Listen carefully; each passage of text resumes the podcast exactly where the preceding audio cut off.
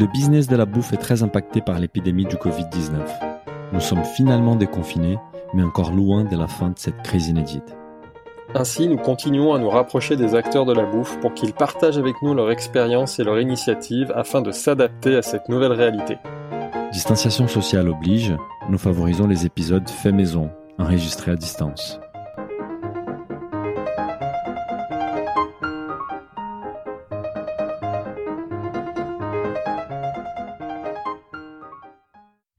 Bonjour à toutes et à tous, je suis comme d'habitude avec mon associé Philibert qui est un grand adepte de la livraison des produits frais à la maison. Bonjour Philibert.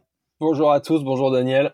Bah, Philibert, aujourd'hui, on va parler des livraisons et notamment des livraisons des produits en frais. Euh, notre invité est un expert dans la matière. Il est le président des Chronofresh, la filiale de la Poste des Chronopost, qui depuis 2015 est devenu un acteur incontournable de la livraison sous température dirigée en France. Nous avons d'ailleurs évoqué dans beaucoup d'épisodes de Business of Bouffe des acteurs de la bouffe qui travaillent aujourd'hui avec Chronofresh. Donc, nous sommes aujourd'hui avec Christophe Desjans, les présidents des Chronofresh. Bonjour Christophe. Bonjour Daniel, bonjour Philibert. Alors Christophe, on a en effet parlé des chronofresh, donc comme je disais dans les podcasts avec Pour des Bons, Frischti, Poiscaille, et donc on est ravi d'en savoir plus sur chronofresh et notamment sur l'impact de la crise sur ton activité. On se pose d'ailleurs la question de savoir si l'explosion du commerce alimentaire pendant la crise va être un phénomène durable et pas uniquement une réaction ponctuelle. Mais avant de, parler de tout ça, est-ce que tu pourrais d'abord nous présenter rapidement ChronoFresh? On en parle souvent, mais on ne sait pas forcément très bien qui vous êtes, quel est le lien avec la Poste? Est-ce que tu pourrais nous expliquer tout ça? Bien sûr.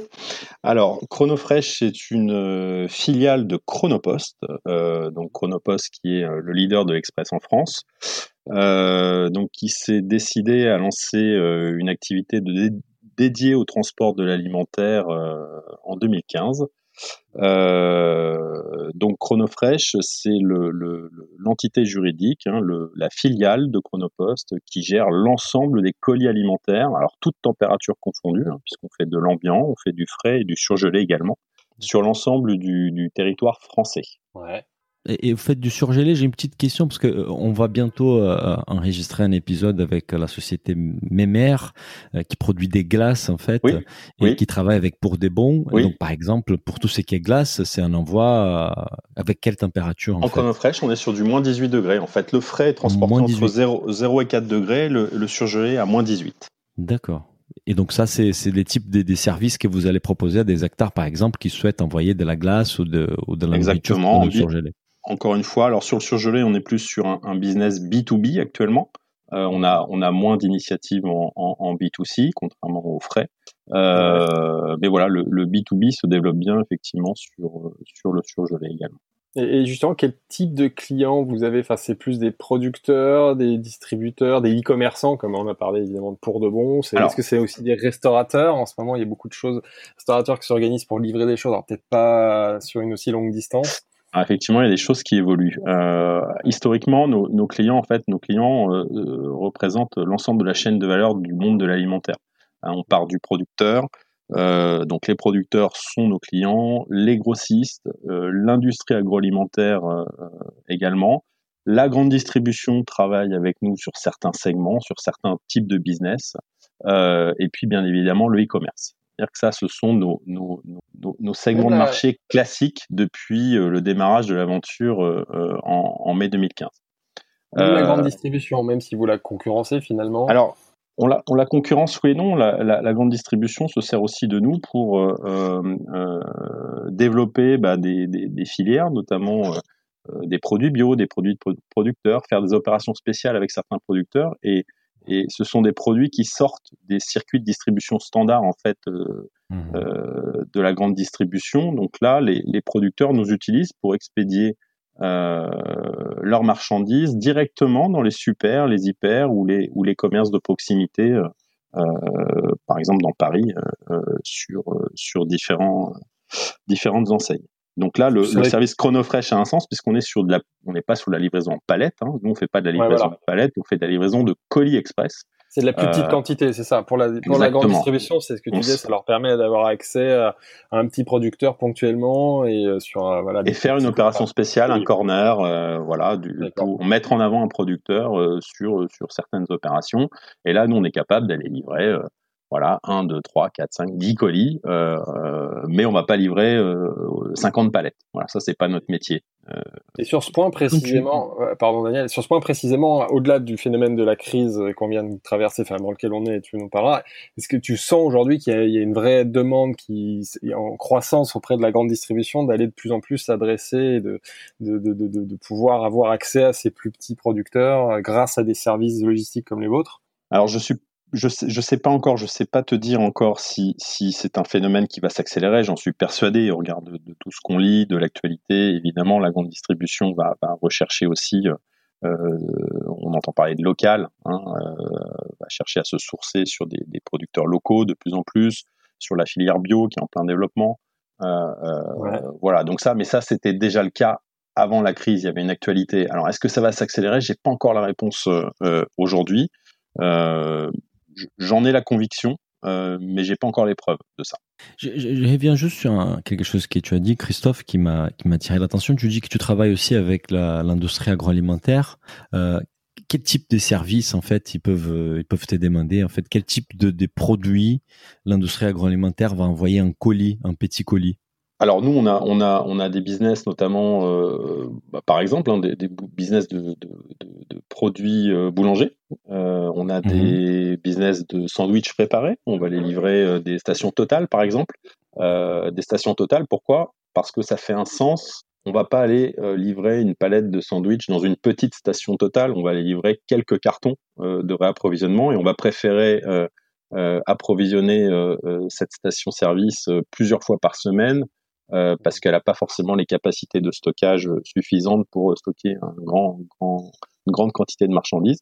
Et donc là, Chronofresh a aussi un, un, un, sens, euh, on va dire, sur la transformation des circuits de distribution. Et ce que je dis là sur la partie euh, station-service, c'est vrai aussi sur le développement de, de la, des commerces de proximité et puis de la grande distrie dans les centres urbains, puisque là, on est sur mmh des petites surfaces de commercialisation avec des petites surfaces de stockage sous température dirigée on est avec des, produits, euh, donc avec des DLC, hein, des dates limites de consommation. Euh, et donc du coup, la rotation du stock doit être un peu plus rapide. Et là, la livraison en grosse quantité de marchandises euh, est un petit peu moins pertinente. Du coup, l'industrie les, va préférer, ou alors les, les grossistes vont préférer envoyer plusieurs petites expéditions plusieurs fois par semaine qu'une grosse expédition une fois par mois. Voilà. Je comprends, c'est ça leur permettre en fait dans leur stratégie d'avoir cette capacité d'avoir une distribution un peu plus capillaire en fait, un peu plus et spécifique pour certains clients. Mmh. Et on est sur du flux tendu, euh, voilà. Et, pour continuer sur le type de client, là je parlais de la restauration parce que c'est un vrai sujet aujourd'hui et notamment de leur proposer une distribution. Est-ce qu'aujourd'hui dans vos clients il y a des restaurateurs qui cherchent à livrer des produits frais au-delà au-delà de la zone de proximité du restaurant? Donc oui, euh, oui, on est sollicité, euh, on est sollicité, euh, on a été sollicité on l'est encore par des, restaurants, des restaurateurs pardon, ou bien des, groupes qui souhaitent se diversifier parce qu'ils ont compris que ben, le e-commerce alimentaire, pouvait s'adresser à eux également. Alors là, on est on est plutôt sur du service puisque on connaît tous Uber Eats, Deliveroo toutes ces autres sociétés qui, qui, font déjà de la livraison de, de repas préparés. Euh, Là, on est plus sur un service haut de gamme. C'est-à-dire qu'on est sollicité par des étoilés, euh, mmh. notamment, qui, euh, qui nous demandent bah, est-ce que vous sauriez nous monter un service de livraison plutôt dédié avec un chauffeur formé à nos problématiques, un chauffeur qui pourra représenter aussi le restaurant quelque part. Auprès du client final, puisqu'on s'adresse évidemment soit à une clientèle professionnelle, soit à une clientèle euh, un petit peu un petit peu différente avec des, un différents modes d'achat, on va dire. Euh, plus exigeante, ouais. Exactement. Donc là, on est on est sur un autre service et c'est quelque chose auquel on réfléchit fortement. Là, on a voilà, on, on teste des choses avec avec certains certains certains restaurateurs, mais je pense que c'est un service qu'il va falloir qu'on structure euh, et qu'on devra déployer sur certaines grandes agglomérations, évidemment Paris pour commencer, euh, mais euh, sans doute sur, sur des villes comme Lyon, Bordeaux. C'est très intéressant parce qu'on a vu que les, restaurateurs, mais notamment les étoilés qui faisaient jamais de la livraison, se sont mis à faire de la livraison eh pendant les confinements et continuent là à faire parce que parfois avec un certain succès. Oui, Ça, fonctionne. Mm. Mm. Oui, et du coup, la question, bah, je trouve ça c'est génial en fait. Et, est-ce que tu pourrais nous citer par exemple des, des restaurateurs avec qui tu travailles aujourd'hui?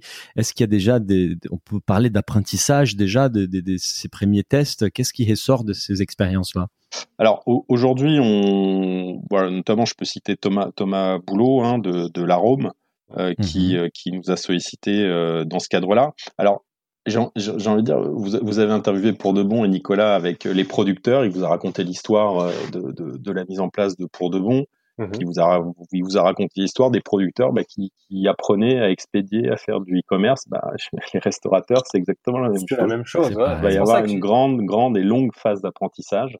Il y a un boulevard. Euh, pourquoi? Parce que il faut préparer les commandes, euh, il faut pas perturber, bah, surtout quand on est dans un, un, un, étoilé, il va falloir euh, concilier à la fois l'activité de préparation de commande, mais aussi euh, le service, on va dire classique. Euh, et tout ça, mhm. ça s'organise, c'est un apprentissage.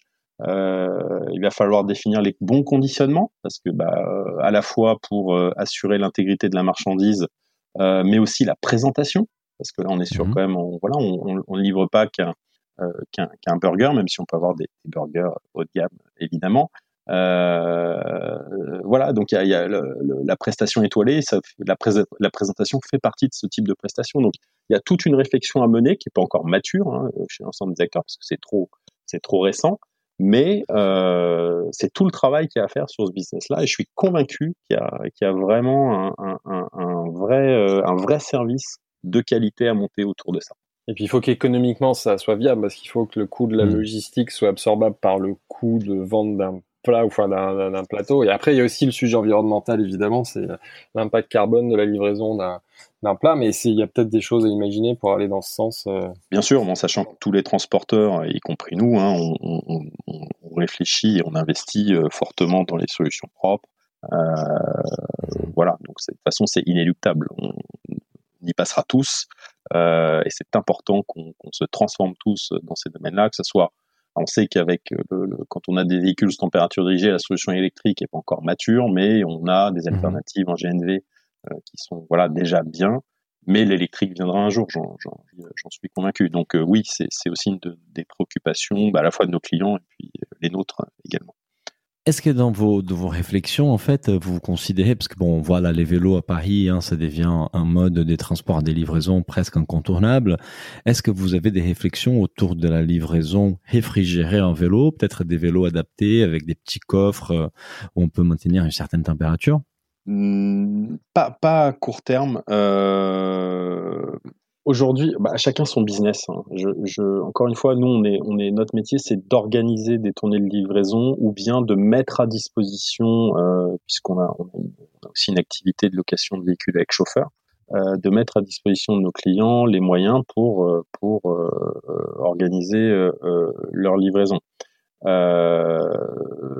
ce petit type de véhicule nécessite une capillarité avec des infrastructures. On va avoir un, un on va dire un driver qui est capable, qui va faire presque du point à point. Il va faire euh, une course à chaque fois. Nous, on organise des tournées de livraison.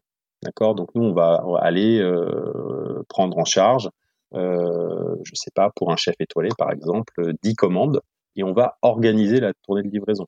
Donc 10 commandes d'un chef étoilé, difficile de, de faire gérer ça un, un, un vélo cargo, euh, par exemple, réfrigéré. Euh, et puis encore une fois, nous on travaille sur euh, également l'image le, du chauffeur. Hein, le, sur ce type de prestation, nos chauffeurs sont, voilà, sont, sont en cravate. Euh, bon, je dis pas qu'on le fera sur tout ce segment-là, mais en tout cas sur les étoilés, c'est ce qu'on fait. Euh, mmh Voilà, c'est c'est pas complètement le même business euh, quand même. Donc les moyens, les moyens de livraison aujourd'hui sont euh, sont sont restent des véhicules légers dans Paris euh, toute la stratégie, c'est de développer euh, nos infrastructures dans les centres-villes et aux abords des centres-villes euh, pour pouvoir avoir des, densités de tournée suffisantes sur certains secteurs, à la fois pour respecter bah, les créneaux horaires de livraison, et puis ne pas avoir des tournées qui font, qui font une bêtise, mais 70 km dans Paris. Quoi. C'est un point très intéressant sur la restauration parce qu'on a beaucoup, si on pose cette question, c'est parce qu'on sait qu'on a beaucoup de restaurateurs qui nous écoutent et ça peut leur donner des idées. Et donc on les invite à, à réfléchir à ça et à, évidemment à faire quelque chose de raisonné et raisonnable, mais il y a certainement des, des pistes et des potentiels de développement. Si on revient à, à, à Chronofresh, au global, la couverture aujourd'hui, vous pouvez livrer euh, dans toute la France. Enfin, vous avez le maillage et le réseau qui permet de livrer un produit frais dans toute la France. Et en Espagne. Euh, puisqu'on fait partie d'un groupe, hein, du groupe DPD, DPD Group, et puis euh, l'Espagne a lancé une filiale qui s'appelle CO Frio, euh, qui fait du mhm. frais, donc on est capable de faire ce qu'on appelle du cross-border entre la France et l'Espagne de, de, produits frais. Et là, on lance en septembre la même chose en Belgique. Donc avec le groupe, c'est DPD Fresh qui va se lancer en Belgique, et donc là, on va pouvoir expédier de France des produits sur l'ensemble de la Belgique. Et inversement, nos amis belges vont pouvoir nous expédier des, des produits alimentaires en France grâce à ChronoFresh. Intéressant. Bah, c'est pour les producteurs aussi et pour, pour certains acteurs, c'est un nouveau marché qui pourra s'ouvrir pour les frais. Quoi. Ah bah, de toute manière, c'est un peu notre, notre ADN. Hein. Dès qu'on est arrivé, euh, les producteurs ont tout de suite vu l'opportunité pour eux de, de, voir leur zone de chalandise euh, exploser, mhm. euh, de passer d'un territoire local à un territoire national. Et puis bah, demain, pour un producteur, un, territoire international. Euh, donc là, leur, capacité à mettre en avant et à vendre leurs produits va se démultiplier au fur et à mesure de notre déploiement en Europe, puisque c'est notre volonté, hein, c'est euh, vraiment de, déployer la solution de transport alimentaire sans température dirigée sur l'ensemble du territoire européen. Et, une question que on, est très curieux ici, hein, Christophe, et on a une question par rapport au, volume d'affaires. Je ne sais pas si la Poste t'autorise par les chiffres et quel type de chiffres tu peux communiquer. Mais est-ce que tu peux nous donner des idées des grandeurs, soit de, de chiffres d'affaires des chronofresh, ou soit des volumes des colis? on communique pas, on communique pas sur, sur, sur notre chiffre d'affaires, on communique sur le nombre de colis effectivement qu'on transporte. Bah, Je peux vous donner aussi un, des KPIs euh, avant et après Covid. Hein, on était plutôt euh, avant le Covid euh, à 10 000 colis jours. Euh, et on est passé durant la phase de Covid à 40, 40 000 colis jours. Voilà. donc ça, on a explosé. 10 à 40 000 par jour. Ouais, parce que on se souvient, donc, on avait enregistré un épisode avec euh, au tout, tout début de la crise avec euh, Nicolas Machard, CEO de mmh. Pour de Bon, qui nous disait qu'au début du confinement, il connaissait une croissance de 1000%. Mais il a fait x10. Au global, mmh. ouais, il a fait x10. donc toi, tu dis, vous êtes à x4 sur la sur sur la durée, sur les, les deux mois de confinement par en moyenne par rapport à, au, rythme que vous connaissiez avant. Et, c'est une tendance qui, euh, évidemment, euh, se, tasse un peu, mais qui, reste très forte. Enfin, je veux dire, on n'est peut-être plus à x4, mais on est, on est à x3 en ce moment. Quoi. Euh, et encore, voilà.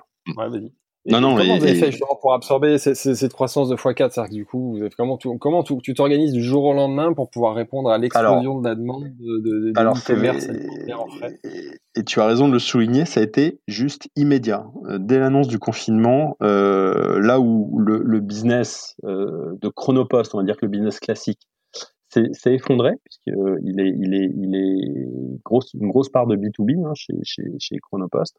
Euh, donc ça c'est vraiment c'est vraiment tombé très fortement durant 15 jours avant de à son tour de réexploser avec euh, euh, puisque Chronopost aussi est en ultra croissance sur son, son périmètre.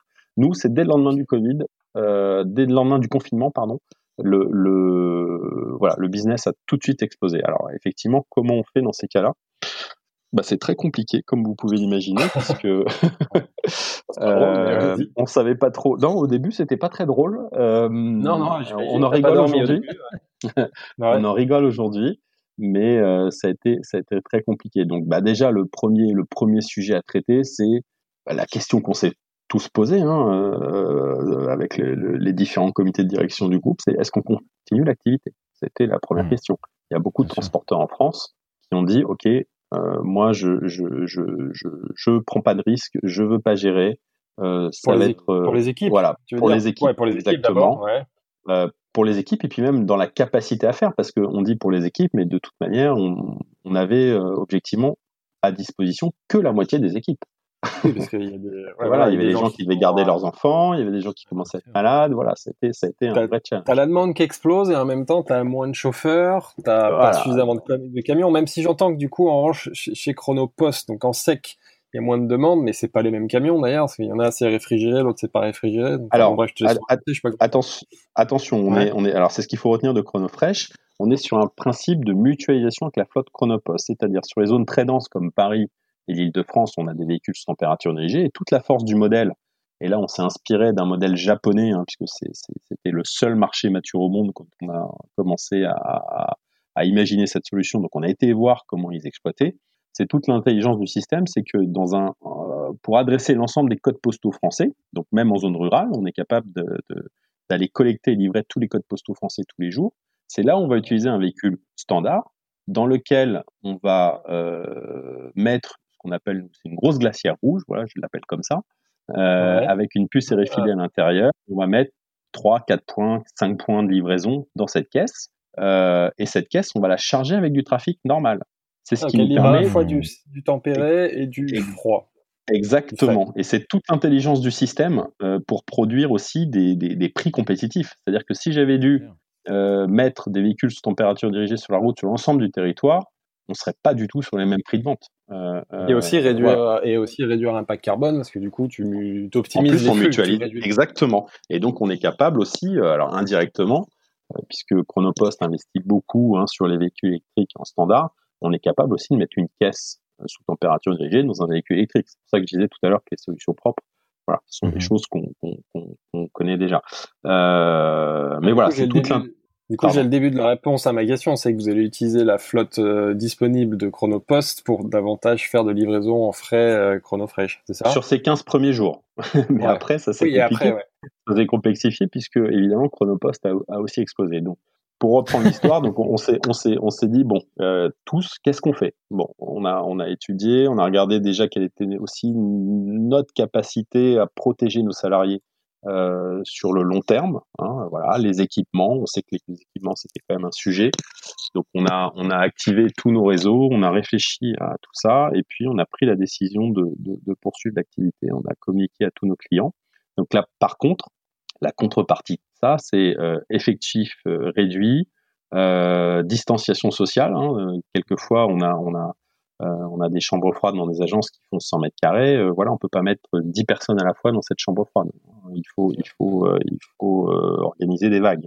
Donc du coup, qui dit organiser des vagues, ça veut dire faire plusieurs faisceaux de départ en livraison et donc pas forcément respecter nos délais, nos engagements initiaux de livraison avant 13 heures. notre engagement, c'est on prend en charge aujourd'hui, on livre avant 13 heures le lendemain.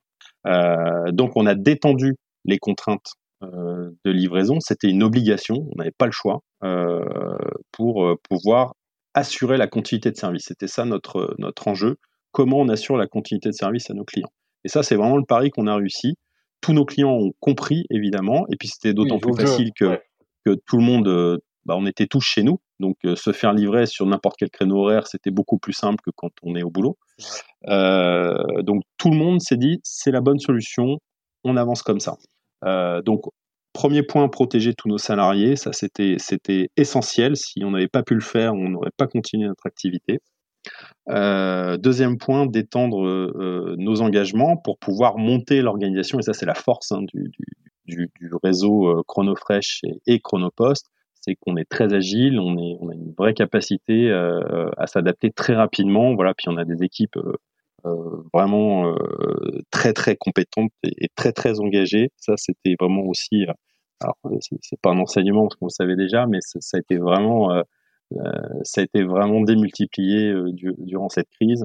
Avec, dans ces moments-là qu'on s'en rend compte davantage. Ça a été, ouais, c'est vrai, ça a été un moment difficile, mais vraiment formidable on a appris beaucoup de choses.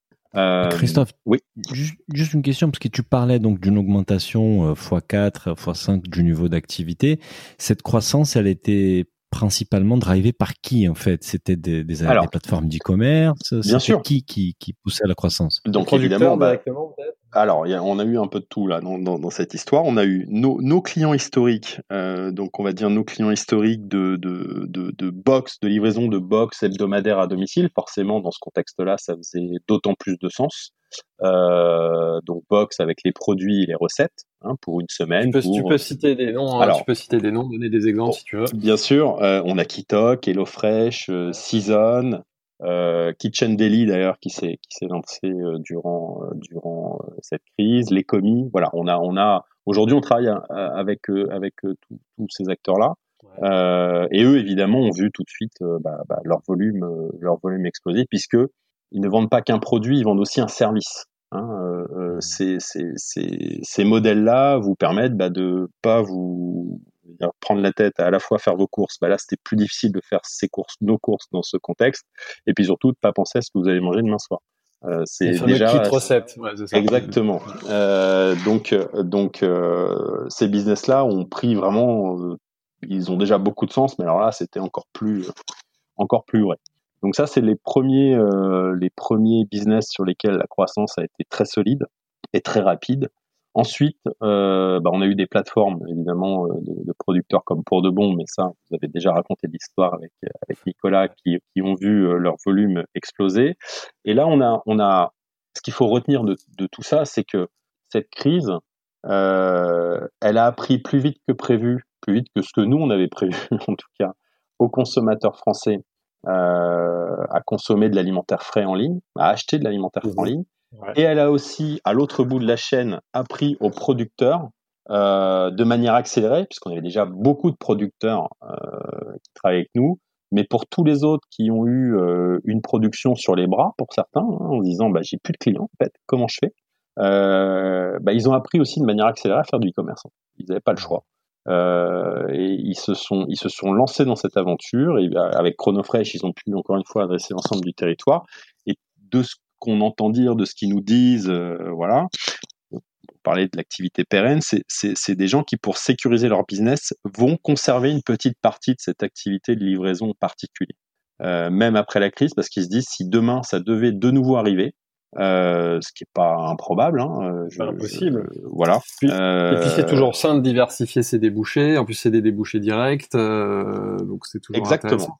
donc on a eu on a eu vraiment un apprentissage accéléré à la fois euh, un bout de la chaîne jusqu'au consommateur du, du e-commerce en fait. Hein. Tout le monde s'y est mis parce que bah, il fallait y aller. On a, on a travaillé également euh, avec Ringis, hein, euh, Califray, euh, Ringis livré chez vous. Donc on a là aussi c'était une opportunité. Tous les grossistes euh, du, du mine qui avaient soit des stocks de marchandises, voilà, n'avaient plus la possibilité de d'écouler leurs marchandises.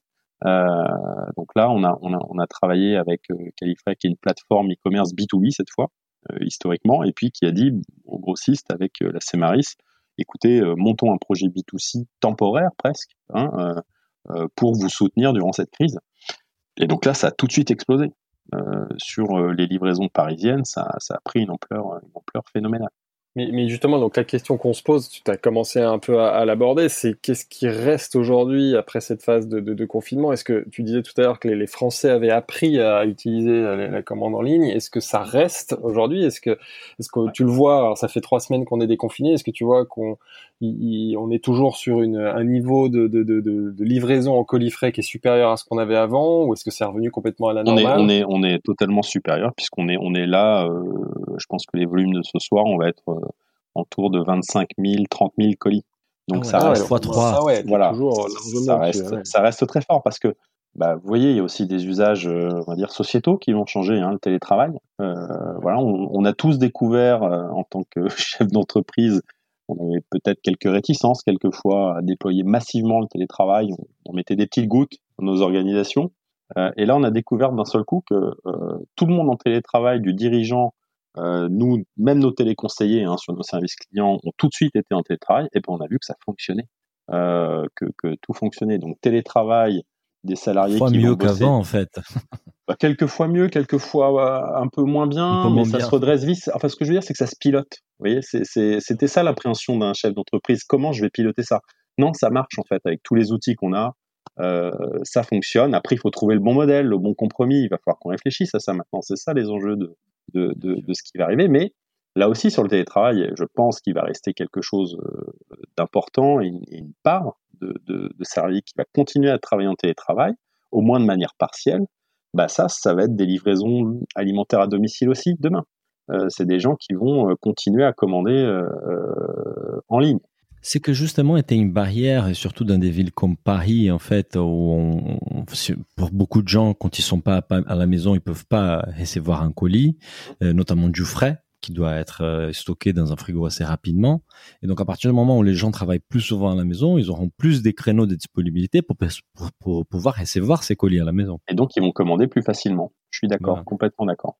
Et puis on, on l'avait vu sur toutes ces plateformes, il y avait un vrai enjeu quasi marketing, c'est que les, les, les, les, consommateurs comprenaient pas vraiment le bénéfice, ils avaient peur de commander en ligne, et, parce que nous on a eu la chance de travailler avec certaines de ces plateformes-là, et ce qu'on leur conseillait, ce qu'on essayait de pousser, c'est de créer de l'expérience qu'ils essayent une première fois, et en général après une fois qu'on a essayé, on se rend compte que c'est très bien, ça change la vie, c'est bien, et au moins cette crise elle leur a permis ça, c'est tous ces gens qui ont essayé, qui ont découvert le bénéfice de la livraison en ligne, ils sont pas obligés de le faire tout le temps, mais c'est clair qu'il va forcément rester quelque chose.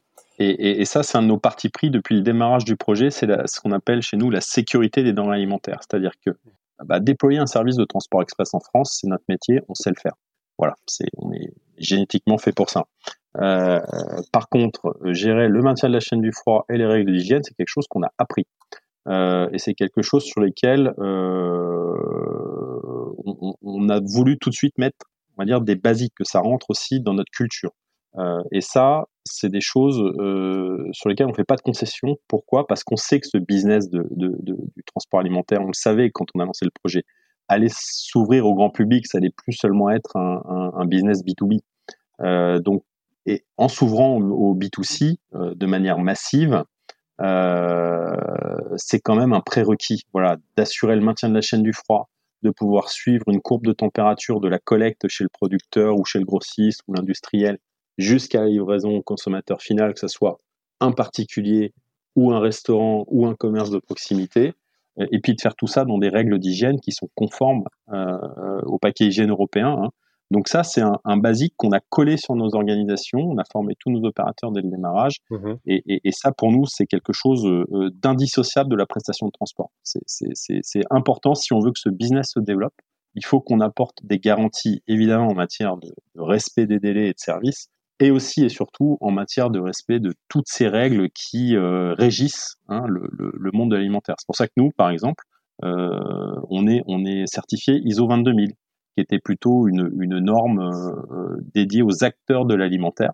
Euh, et bien on se l'a appliqué en tant que transporteur. C'est voilà, donc on, on en fait un on en fait un basique en fait.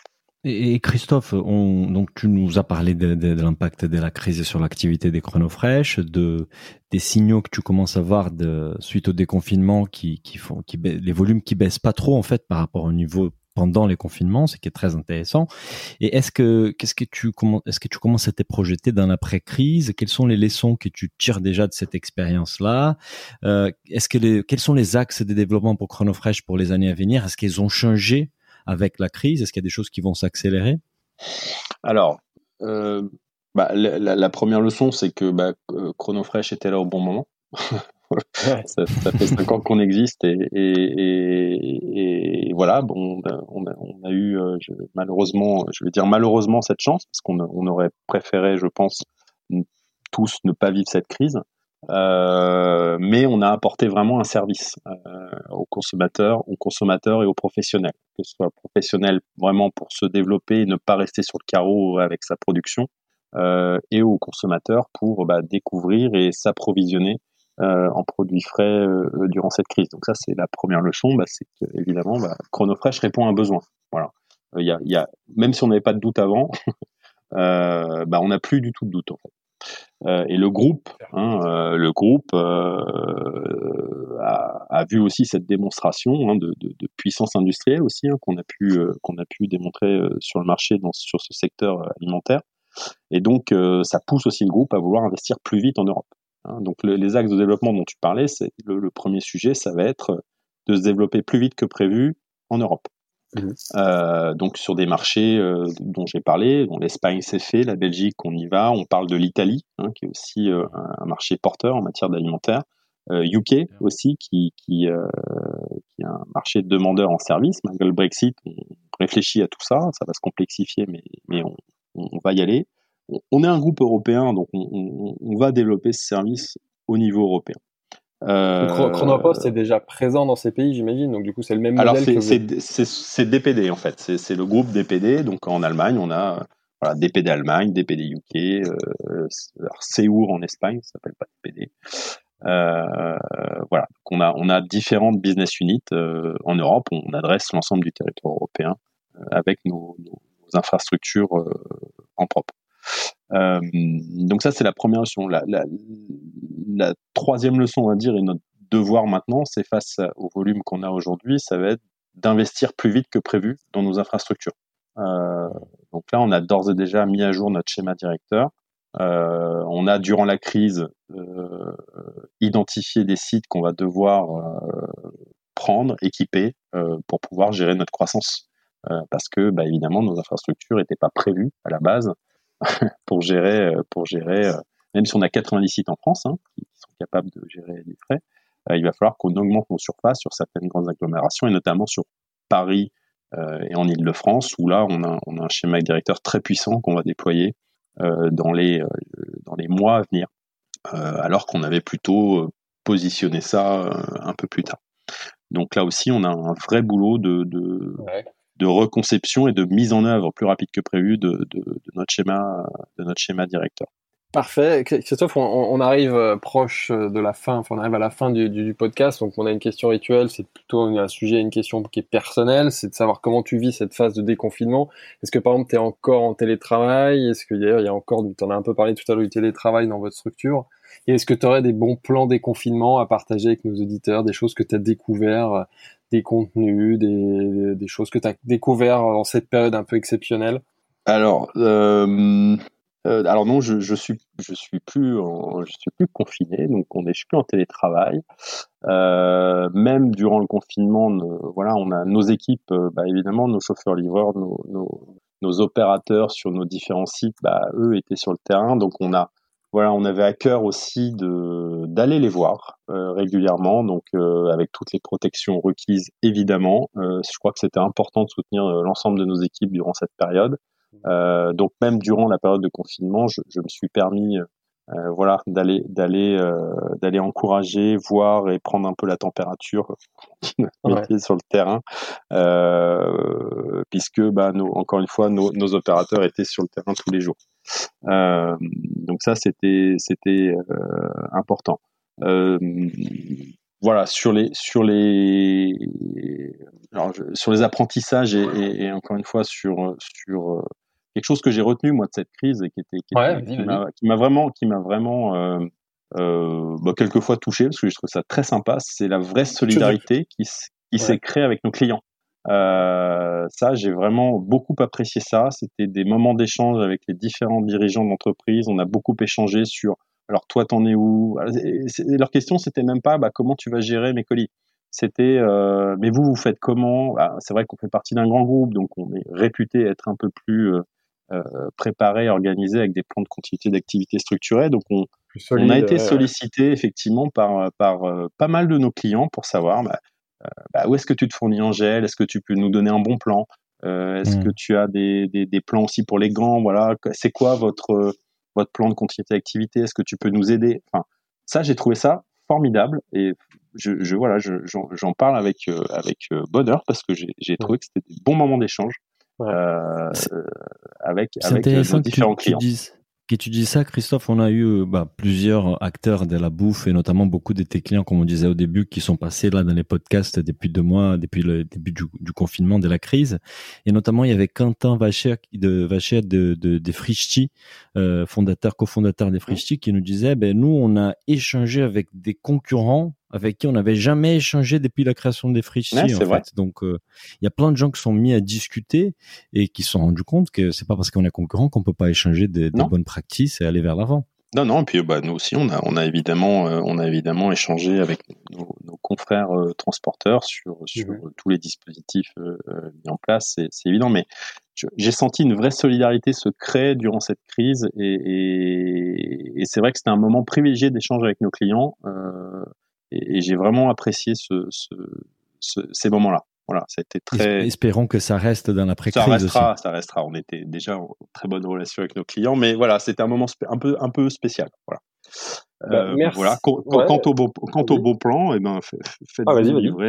Quand vous êtes en télétravail, faites-vous livrer, euh, des, voilà, des, des, des box, des produits de producteurs, euh, voilà, de produits frais euh, chez vous. Je pense que c'est ça le bon plan. Maintenant. Grâce à grâce à Chronofresh. bah, merci beaucoup Christophe pour tous ces éclairages sur l'activité de, de, de Chronofresh qu'on connaît mais on n'a pas les détails en tête donc c'était super intéressant et c'est en plus au, au, plein cœur de, des actualités du business de la, de la bouffe en ce moment. Donc merci beaucoup. Merci à vous. Merci, bonne, bonne journée. Au revoir. Merci, au revoir. Si le podcast vous a plu, n'hésitez pas à le noter 5 étoiles sur votre appli et surtout partagez notre podcast autour de vous. Nous vous invitons également à vous inscrire à notre newsletter pour essayer voir les prochains épisodes. Pour cela, rendez-vous sur le site businessofbooth.com. À, très, bientôt.